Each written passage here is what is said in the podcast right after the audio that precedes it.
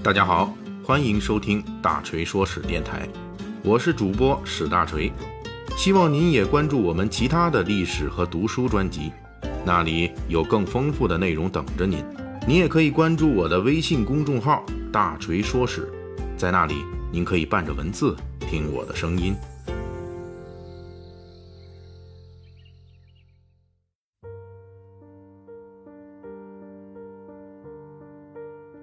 在上一期里，我们介绍了霍金从1942年出生到1976年，大约35年的工作生活的故事。这一段大致相当于霍金的前半生，主要介绍了霍金与物理结缘、罹患疾病以及结婚生子和养家之劳。本期我们继续讲述，经过前半生的沉淀和钻研，霍金在后半生绽放出的为世人瞩目的华彩。以及他更多的坎坷。一九七七年，霍金成为剑桥大学的教授，薪水提高了，这对于要支付自己治疗及家人生活费用的霍金来说很重要。还是在这一年，霍金的妻子简与当地唱诗班的领唱乔纳森·琼斯成为了好朋友。此后，琼斯先生还经常来霍金家里，帮霍金家的日常生活打下手。这对简的生活来说，无论是减轻生活负担，还是减轻心理压力，都是一个很正面的促进。一九七九年对于霍金来说是收获很大的一年，他的第三个孩子在这一年诞生了，这个孩子被取名为蒂姆·霍金。同时，霍金还正式担任了剑桥大学卢卡斯数学教授这个职务。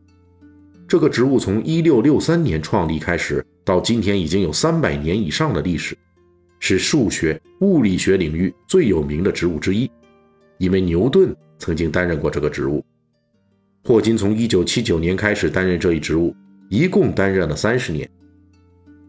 霍金在该职务上创造了另类记录，他无法完成自己的就职演讲，只能委托他的学生代为阅读。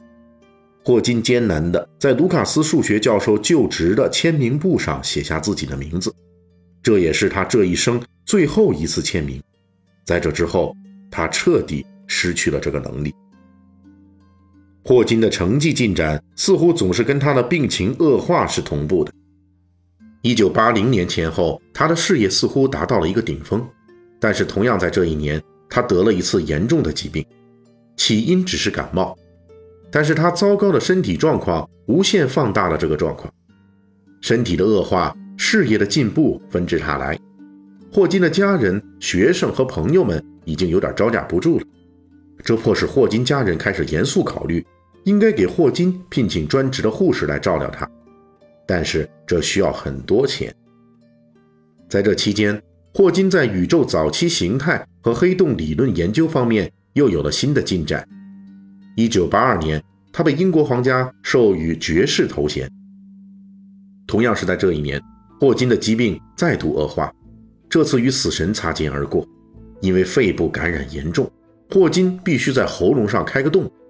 结果是病情好转了，但是霍金彻底失去了说话的能力，而且现在的霍金必须接受二十四小时不间断的专业医务护理，这需要很多钱，而且这一年。霍金的女儿也要送去私立学校了，这同样需要很多钱。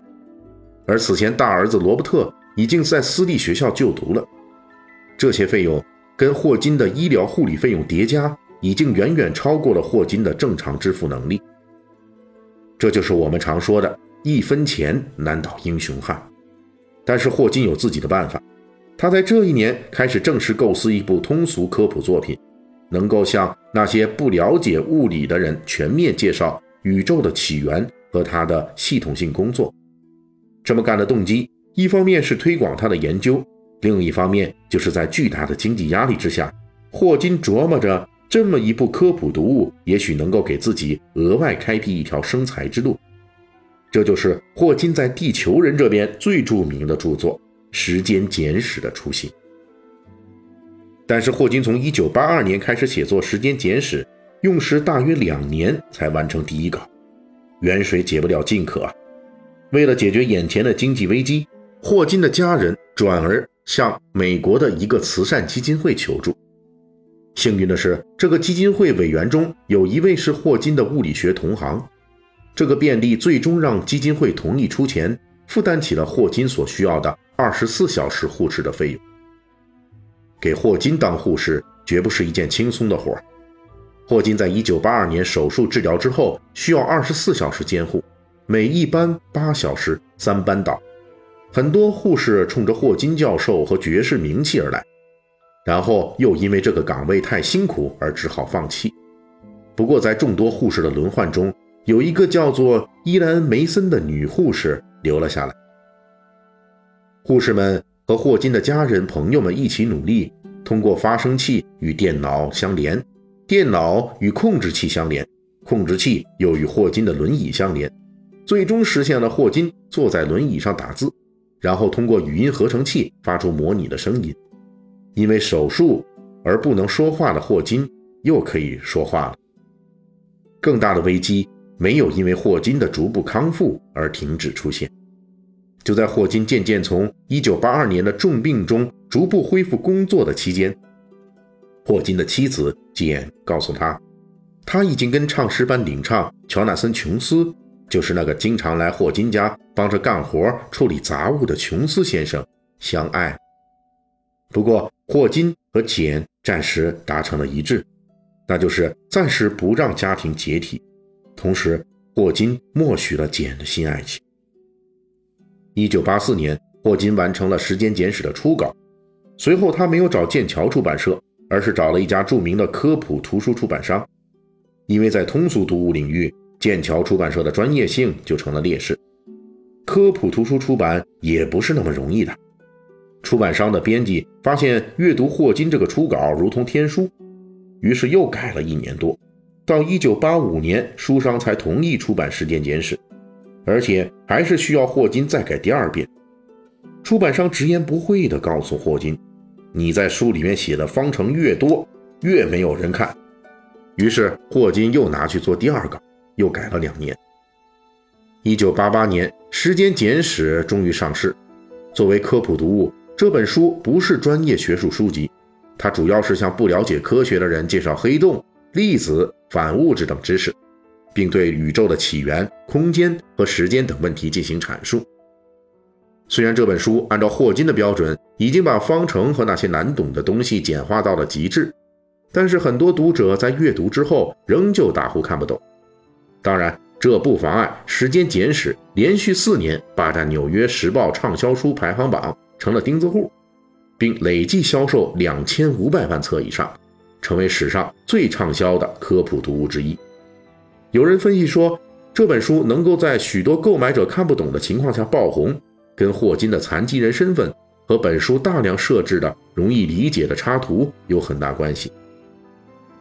如果说霍金在《时间简史》发行之前，在所从事的宇宙领域是一位冉冉升起的科学明星的话，那么《时间简史》问世之后，霍金就在全球普通人中有了炸裂一般的影响，他是科学明星，更是科普明星。